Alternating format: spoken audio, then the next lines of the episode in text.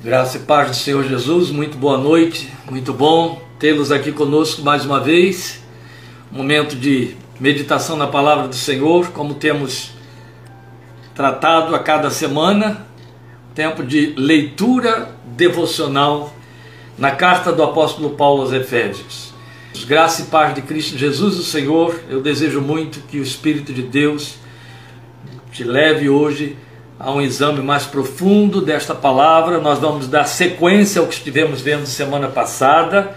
Hoje estamos em parte 2 então de Efésios, né, em nosso Minuta da Fé, mas dando sequência ao que estivemos vendo na última semana. É evidente que hoje nós vamos ocupar um pouquinho menos é, o seu tempo, porque o que queremos fazer e precisamos fazer é fechar o nosso trabalho em cima da argumentação de Efésios capítulo 1, versículos 1 e 2.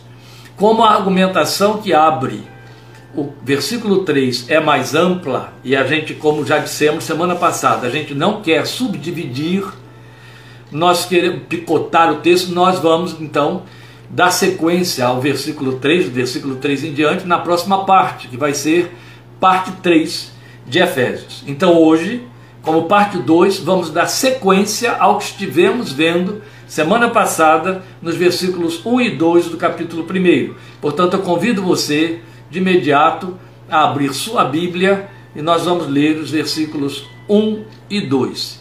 Gostaria de apenas uma comunicação aí da parte de alguém, talvez da própria casa, se o sinal está fluindo normalmente, a impressão que eu tenho é de que houve uma queda. Mas se não houve queda, vamos continuar. Peço apenas que alguém se pronuncie dizendo se está recebendo sinal para que eu possa dar sequência sem problema. Estou aguardando aí vocês.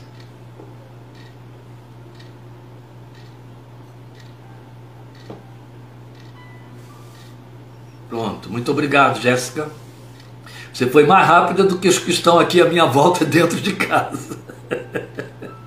Conseguiu me responder mais depressa, até Piracicaba respondeu mais depressa, a não ser que o sinal tenha caído em Analândia, por isso que eles não me responderam, né? De repente é isso mesmo. Muito obrigado. Vamos então à nossa leitura do capítulo 1, versículos 1 e 2, e vamos dar sequência como devemos ser. É, o texto que estivemos considerando, e vamos fazer a leitura desde o primeiro versículo, somente 1 e 2. Paulo, apóstolo de Cristo Jesus, pela vontade de Deus, aos santos e fiéis em Cristo Jesus que estão em Éfeso. A vocês, graça e paz da parte de Deus nosso Pai e do Senhor Jesus Cristo. Ora, nós já abordamos na parte primeira, semana passada, o sentido da vontade de Deus, a introdução da carta mostrando que toda a centralização do, do, da nossa vida espiritual, da proposta e a razão por que o apóstolo escreve esta carta é nos centralizar na pessoa do Deus eterno, do Deus Pai, de Deus Pai. Portanto, agora nós vamos dar sequência, porque você vai lembrar que estivemos na, no fechamento da argumentação da semana passada, nós estivemos considerando o fato de que Paulo nos toma pela mão, lembram disso? Somos tomados pela mão da parte do apóstolo e levados a caminhar por esse trilho da fé que nos leva a nos voltar de nós para a pessoa soberana de Deus, que é o centro da nossa existência, a quem tudo pertence, em quem devemos pensar para adorar reverentemente. Mas é evidente que estivemos considerando isso, foi, foram nossas últimas palavras, que se impõem sobre nós, antes de avançarmos, que nós estejamos conscientes da visão que Deus tem a nosso respeito, que o apóstolo vai sintetizar aqui no versículo 2 ah, no, no final do versículo 1, então nós estamos voltando ao versículo 1, porque no versículo 2 estivemos trabalhando com o argumento de graça e paz, voltando então ao final do versículo 1, por isso que estivemos dizendo que não podemos avançar sem nos determos sobre a visão que Deus tem a nosso respeito. Esta visão, o apóstolo Paulo sintetiza em duas palavras. São dois vocativos adjetivos. E eles nos definem como sendo a maneira como Deus nos vê. E essa maneira como Deus nos vê sintetiza a estruturação, a formação, aquilo para o que nos chamou. que ele realizou na obra da redenção perpetrada por Jesus na cruz do Calvário. Então ele sintetiza em duas palavras esta visão de Deus a nosso respeito. Estas duas palavras definem aqueles a quem ele escreve. E aí, meus irmãos, as duas palavras que você vê aí no finalzinho do versículo 1 é santos e fiéis em Cristo Jesus. Estas duas palavras é bom que se diga, uma vez que já estivemos vendo semana passada que nem de leve a carta pretendeu estar circunscrita a uma única igreja, e aí no caso, menos ainda a igreja de Éfeso, não escrita com exclusividade para a igreja de Éfeso. Mais do que isso, estivemos considerando com os irmãos em cima de é, argumentos quanto ao textual e argumento quanto à historicidade e às observações históricas, que a carta tem muito mais comprometimento com uma mensagem ampla, uma mensagem para todas as igrejas, é evidente, em especial as igrejas pastoreadas pelo apóstolo Paulo, as igrejas formadas pelo seu ministério. E então, isso significa que esse vocativo aí, que esses adjetivos definidores do destinatário ou dos destinatários, Paulo, ele está dizendo, apóstolo pela vontade de Deus, estou escrevendo aos santos e fiéis em Cristo Jesus. Alcança então toda a composição, todo o corpo de Cristo espalhado sobre a face da terra, não só naquela região, não só aquele tempo, mas ao longo de todas as gerações. Ou seja, em outras palavras, sintetizando ainda mais, o que o apóstolo Paulo está nos dizendo é que o que define os filhos de Deus, aos olhos de Deus, a caracterização do povo remido pelo sangue de Jesus é santos e fiéis. Atente para isso. Você está acostumado com terminologias que até estivemos abordando quando pregamos sobre o Salmo 23, ovelhas, filhos de Deus. Quando você pensa nestes títulos que de fato nos alcançam, eles nos definem. Somos ovelhas, ovelhas do seu pastoreio, somos filhos de Deus, sim, Jesus disse isso. João afirmou assertivamente a todos quantos receberam Deus o poder de serem chamados seus filhos. Jesus declarou: vocês vão orar assim, Pai nosso que estás nos céus. Então, estes, estes títulos, nós nos adequamos muito bem a eles, porque eles são até muito atraentes. Eu me saber ovelha, eu ser contemplado como ovelha aos olhos de um pastor santo e eterno e divino, eu ser filho de Deus e contemplado por esse Deus na, na qualidade de pai. Mas quando a gente ouve dizer que dois termos que nos definem aos olhos de Deus, toda a igreja, toda a cristandade de todos os tempos é santos e fiéis, a gente precisa parar aí em cima. Precisa parar porque esses títulos de destinatários, que são nossos, eles significam, antes de qualquer outra coisa, que não há outra terminologia para nos definir. Eles apontam ao resultado do que foi feito em nossas vidas.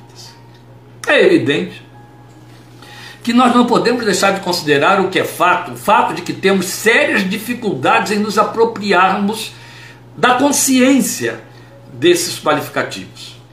Mas santos é a designação de Deus para o seu povo desde os dias de Moisés, desde os tempos do antigo Israel. Porque santo significa separado, mas eu gostaria de salientar aqui, antes de qualquer desvio de intenção ou de entendimento que possa surgir, que não se trata de uma terminologia técnica, não é teoria. Aliás, a palavra teoria, inclusive, foi usada por Lloyd Jones, eu vou citar daqui a pouco isso aí, muito interessante, quando ele argumenta sobre esse versículo, mas eu quero reforçar esse entendimento aí. Santo significa separado, mas não é uma terminologia técnica. Ela é funcional. Sim. Deus nos chama de santos porque nos separou para si. Ora, se santo significa separados, e há quem entenda que igreja, eclésia do grego, significa os chamados para fora, então separados para. Logo, se santos significa separados, Deus nos chama de santos porque nos separou para si. Entende? E Pedro é onde o, o, o sentido da palavra santos toma uma envergadura, uma dimensão muito intensa, muito alta, muito elevada, é que Pedro, na sua carta, capítulo 2, versículo 9, a primeira carta, ele diz que santo é a etnia da igreja. A palavra que nós temos no texto original, escrita por Pedro, que foi traduzida para as nossas versões como povo ou raça, a palavra é etnia. De etnia a gente entende, nós a usamos muito continuamente. Porque isso fala de essência, fala de vivência, não é rótulo. Ora, eu vou frisar isso mais uma vez. Quando Pedro diz etnia santa, ele está dizendo que esta é uma característica é, gentílica, ou a, veio a palavra perfeita, não gentia, entende? Gentílica, você conhece adjetivo gentílico, não é assim? Você aprendeu na gramática portuguesa. Adjetivo gentílico, quem nasce em no Rio de Janeiro é carioca, quem nasce no estado do Rio de Janeiro é fluminense, quem nasce em São Paulo é paulistano, quem nasce em, em Rio Claro é rio clarense, adjetivo gentílico. É evidente que o, o adjetivo gentílico ele contempla duas situações. Você habita a cidade e é chamado de pelo nome da cidade. Mas muito mais apropriadamente, o adjetivo gentílico aponta etnia. Então, quem nasce no Japão pertence à etnia japonesa. Quem nasce na África pertence à etnia afro. Quem nasce é, nas Arábias pertence à etnia árabe ou arábica. Como é que eu defino alguém por sua etnia? Pelas características que ela traz não é por, por um documento. Não se trata de um documento que vai dizer é cidadão tal. Olha, documento a gente consegue. Um mundo enorme de brasileiros saiu correndo atrás aí nos últimos anos, atrás de cidadania portuguesa, cidadania italiana. Você sabe, as pessoas ganham o título de cidadão de tal lugar e etc., sem nunca ter nascido lá e sem carregar a etnia. São honras ou definições ou opções de vida. Mas isso não muda a etnia e não estabelece a etnia. Logo, a palavra de Deus é criteriosa ao fazer uso do termo. Quando Pedro diz que eu sou etnia santa, ele diz que uma nova natureza foi implantada em mim, a natureza dessa etnia, há um novo, um novo genes, genes espiritual. Eu tinha a etnia adâmica, que era mundana, era de filhos da, da, da condenação, filhos condenados, e passei a viver, a ter a etnia de Cristo, etnia de santo, etnia de separado para. Por isso é que me foi dada uma natureza da santidade de Deus. Você, você sabia, se não sabia, vai saber agora, se sabia, vai lembrar neste momento, que a terminologia e a definição etnia, ou Espírito Santo, na verdade, vai significar nada mais, nada menos do que Espírito da Santidade. Grave isso, porque é de suma importância você saber esse significado. Espírito Santo significa Espírito da Santidade. Logo, Espírito Santo de Deus, Espírito da Santidade de Deus. A Bíblia é clara quando diz que dentro de mim e de você, por causa da transformação da natureza, foi colocado o Espírito da Santidade de Deus. Isto explica porque, uma vez que o Espírito da Santidade entrou e estabeleceu uma nova etnia, está havendo um conflito aqui dentro. Está havendo um conflito dentro de você, muito bem esclarecido por Paulo em Romanos capítulo 5, em Gálatas capítulo 5 e ainda mais explícito em Gálatas capítulo 5. Paulo diz que há uma militância, uma guerra, há um combate que está sendo feito entre a etnia adâmica, que ele chama de carne, e a etnia de Cristo, que ele chama nova criatura, nova criação, novo homem. Uma está tentando prevalecer sobre a outra. E nesse, nessa briga, é, vulgarizando aqui um pouquinho, mas ajudando a esclarecer, nessa briga entre o mar e a pedra, o marisco que somos nós, tem de fazer escolha. Estou usando a linguagem do apóstolo, especialmente em, em Romanos capítulo 5. Ele diz: há um pendor, há uma tendência que foi plantada dentro de mim. Se eu der atenção à tendência, à direção que ela apontar, é esta que vai prevalecer. Então ele diz que há o penhor da carne, isso se chama tendência, penhor da carne que leva para a morte, penhor do espírito que leva para a vida. Eu estou livre para dar lugar a um ou ao outro. Por quê? Porque eu sou etnia santa e a Bíblia me recomenda, aconselha que eu só dê lugar ao pendor da, do Espírito ou da vida. Que eu só me incline nessa direção. E diz mais, que eu não me incline na direção da carne. Ela chega a dizer: não faça isso, não vá por aí. Veremos um pouquinho desses argumentos. A verdade é que muitos confundem, isso é um problema, o aplicativo do termo. Não é um termo técnico, do tipo algo que Deus fez e nada tem a ver comigo. É uma situação criada por Deus, da qual Deus dá conta. Não, não é isso. De jeito nenhum. De fato, a Bíblia mostra que em Cristo no seu sangue Deus nos santificou. A própria colocação de Paulo aí em 1:1 é aos santos e fiéis que estão em Cristo Jesus. É interessante. Na carta há espaço para depois colocar o adjetivo gentílico temporal em Éfeso, em Roma, em Tessalônica, onde for. Mas antes de colocar o adjetivo que localiza, ele nos fez a localização espiritual e diz: vocês santos, são santos e fiéis em Cristo Jesus. É esta posição espiritual que define a nova etnia. Eu estou em Cristo Jesus. Então, voltando ao que dizer, ao que estávamos dizendo, de fato a Bíblia afirma que em Cristo e no seu sangue Deus nos santificou. É uma obra que ele realizou. Paulo diz textualmente em 1 Coríntios, capítulo 1, versículo 30. É, porém, por iniciativa dele, por, é, por iniciativa de Deus, dele aí é de Deus, que vocês estão em Cristo Jesus. Vimos isso semana passada, não é? O qual Cristo Jesus se tornou sabedoria de Deus para nós. Isto é, justiça, ele diz, santidade e redenção. Outro tanto, ele vai fazer quase que uma reafirmação disso em Romanos 8,30, onde ele diz: E aos que predestinou, ora, nós veremos isso aqui no, na próxima é, abordagem, a partir do versículo 3, especialmente no versículo 4 e aos que predestinou, também chamou. E em Romanos capítulo 1 ele frisa muito as características do chamado. Aos que chamou, também justificou. Aos que justificou, também glorificou. No entanto, isto está longe de falar de uma, de uma ação que nos mantenha numa condição passiva meramente. É assim que a maioria entende, porque isso é cômodo, mas não leva a lugar nenhum. Os santos são separados e fiéis, ou seja, ativamente desenvolvem a sua santificação pela renovação do seu entendimento, e aí eu estou levando você para Romanos 12, 1, lembram?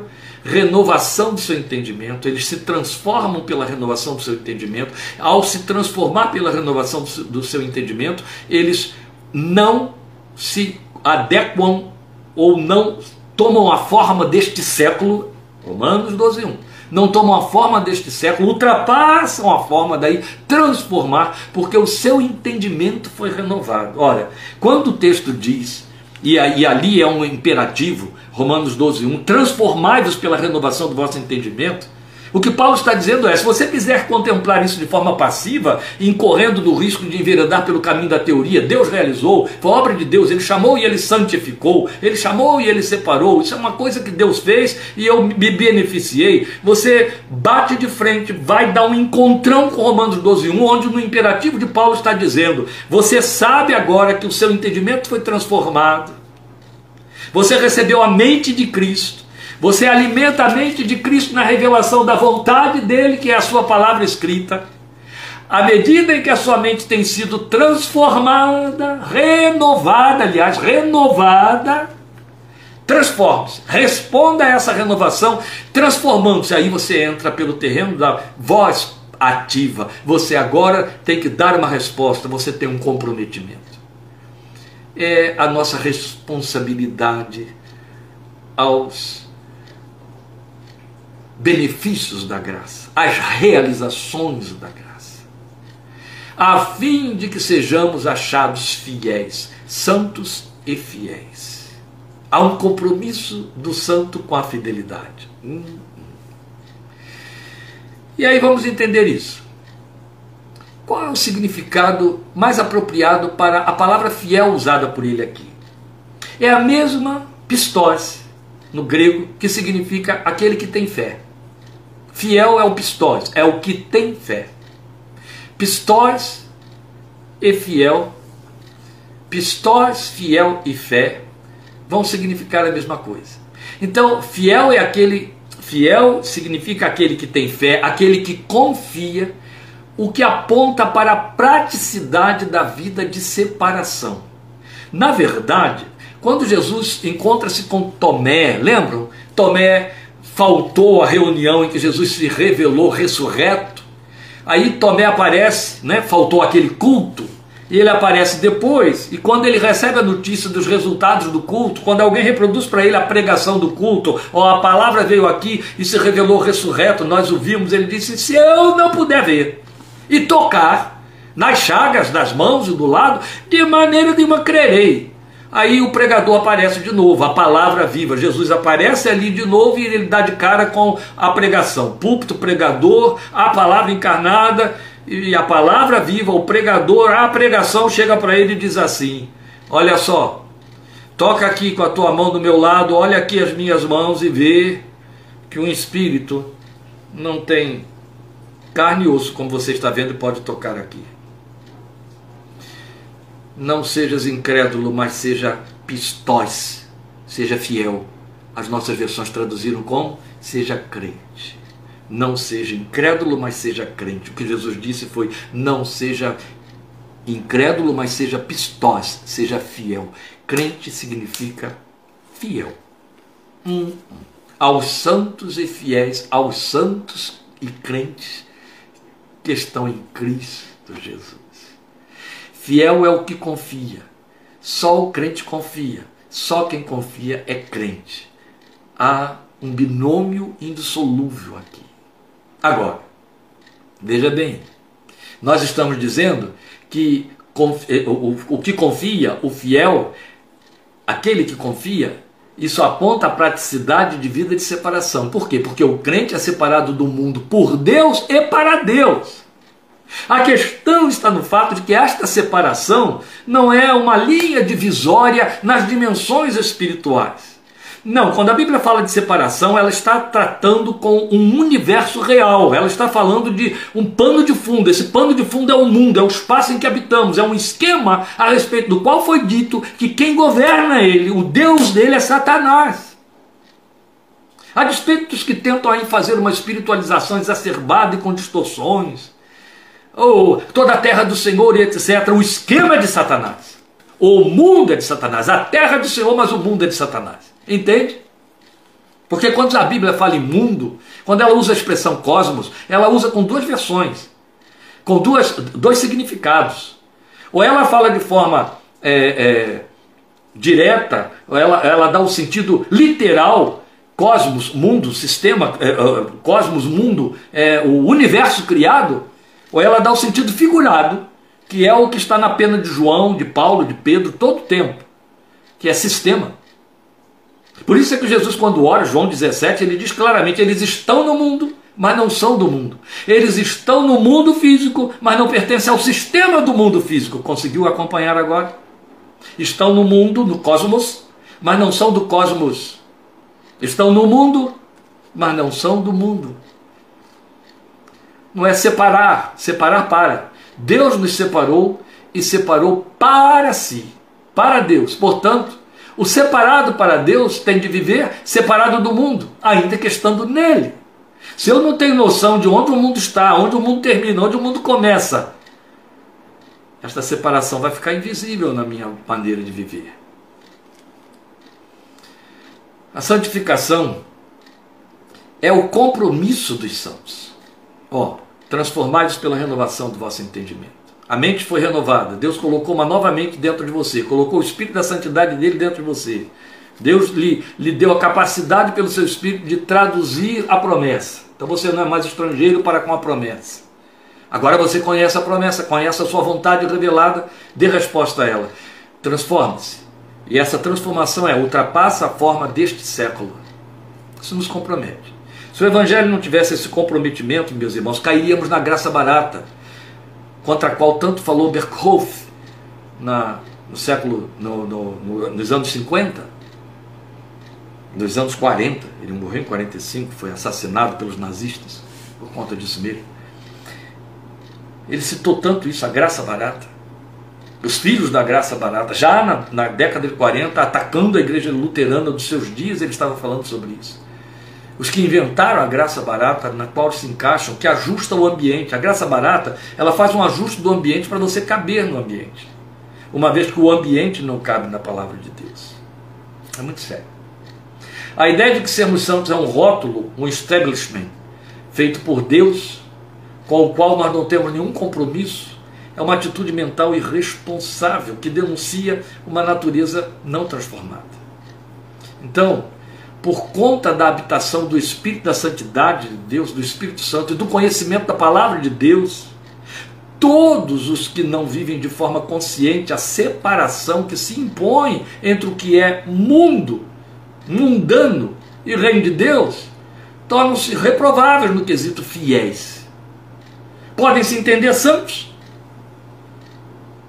mas não podem carregar a segunda titulação caracterizadora, fiéis. Mas você vai ver, Lloyd Jones trabalha muito isso, um, um homem que ele cita chamado Templo, o Webster também, tantos homens de Deus frisam tanto, batem tanto nessa tecla. Não existe a possibilidade de ser crente e não ser fiel, e ser fiel e não ser crente.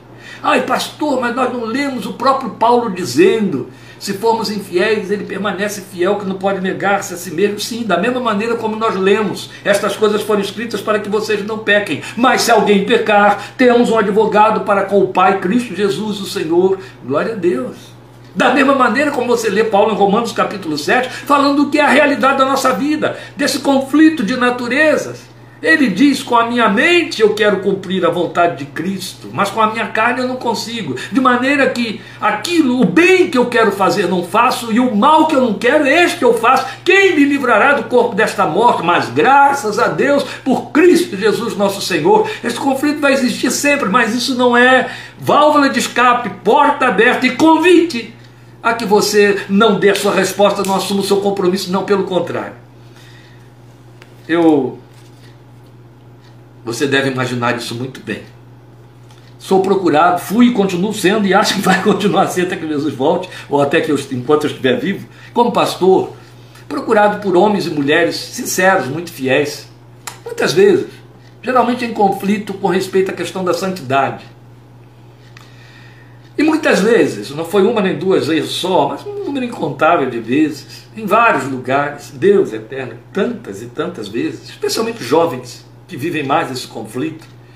Fui procurado por pessoas aflitas e me dizendo: ai, pastor, tem hora que eu acho que eu não sou crente, que eu não nasci de novo, de tanto que eu caio.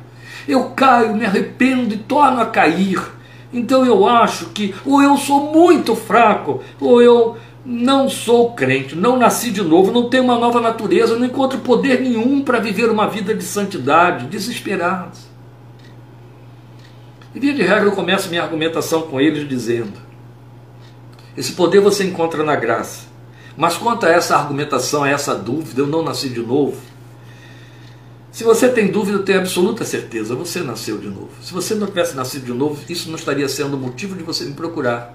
Este não seria o seu, o seu argumento, essa não seria a sua luta, isso não seria um combate, ou seja, você está me revelando que vive um conflito.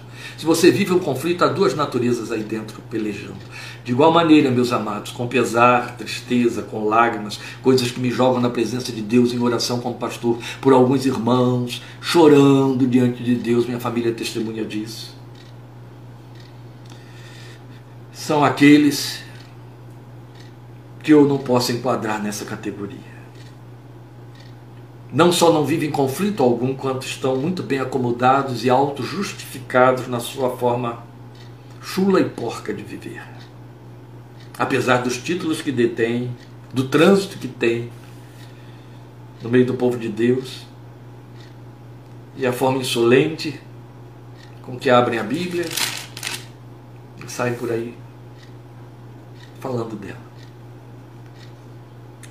O cristão, o fiel, o crente, o santo, ele cai. E aí ele vivencia aquilo que a Bíblia chama de tristeza segundo Deus que opera arrependimento.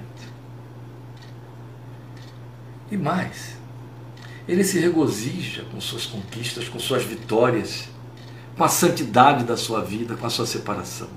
Ele se regozija. Entende? Porque há uma nova natureza nele, há o Espírito de Deus que se alegra nele, e não é só isso, mais importante do que tudo, tudo que eu acabei de falar. Sabe, aquela colocação de Paulo, pendor do espírito, pendor da carne. Sabe onde é que você mais percebe que você está pendendo para o espírito? É na sua paixão pelas coisas de Deus. É no fato de que você evita dar longas voltas para estar na presença do Senhor. Pelo contrário, as aflições para lutar contra aquilo que atrapalha, que impede, que atrasa. O sonho, o desejo, a paixão, a resposta que o coração dá, como ele vibra diante da palavra pregada, diante da voz que ele discerne lá no íntimo. Jesus deixou tão claro isso. As minhas ovelhas ouvem a minha voz e a conhecem. Ah, irmãos, como isso é bom, como isso é bom. Como isso é bom. Às vezes, estou ministrando para alguém e ao mesmo tempo dizendo: Senhor, eu preciso ainda ouvir o que o Senhor tem para eu pregar, eu preciso saber o que, que eu vou levar para teus filhos. Aí estou ali ministrando e sabendo que aquele momento que eu estou ministrando, eu não estou separado num cantinho, em oração, no meio da ministração, eu ouço aqui dentro uma palavrinha que vem, às vezes um, uma orientação que eu passo para aquela pessoa e lá está Deus me revelando a mensagem que Ele quer que eu transmita, e aí eu já uso ali para a própria pessoa e o coração se enche de alegria. E esta é a palavra: o coração se enche de alegria.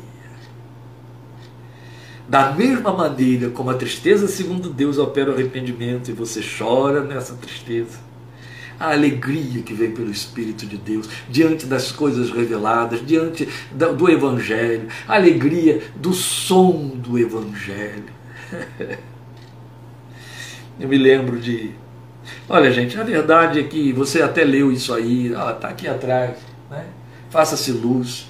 Quando eu escrevi esse livro, eu tinha um só propósito resumir, resumir muitas das coisas boas que me aconteceram na minha formação espiritual e que eu compartilhava nos púlpitos.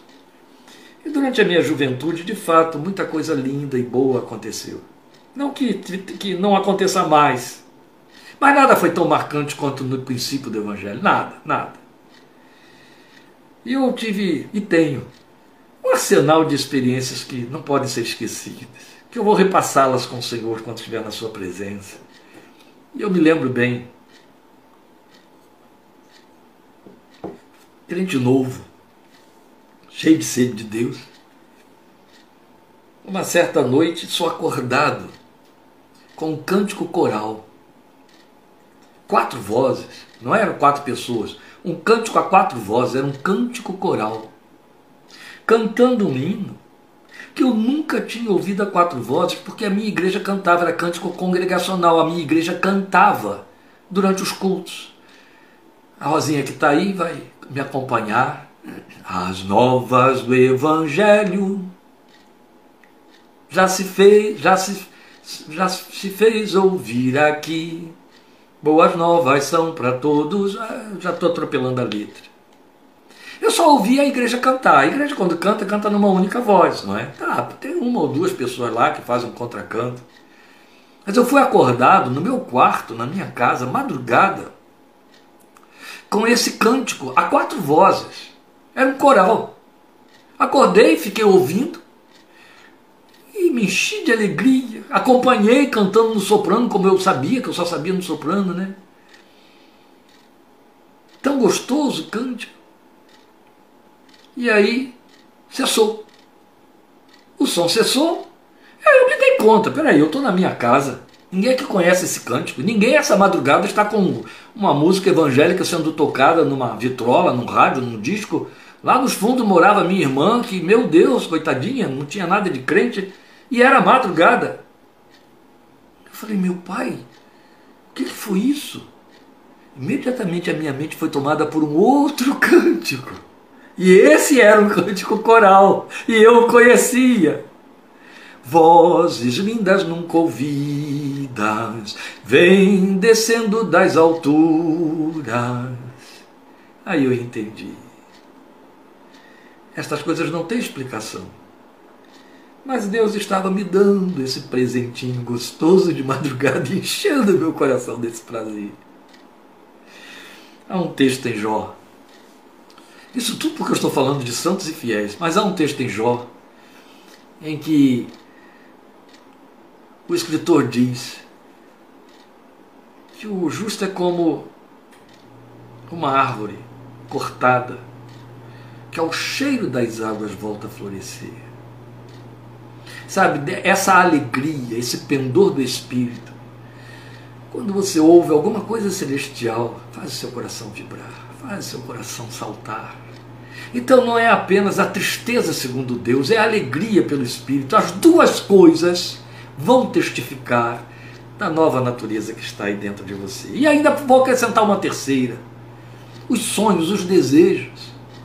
O ardor por crescer, por querer saber mais, por avançar, por ir além, por querer viver o que não se viveu antes, por querer misericórdia, isso tudo invade o coração, alaga nossos sentimentos.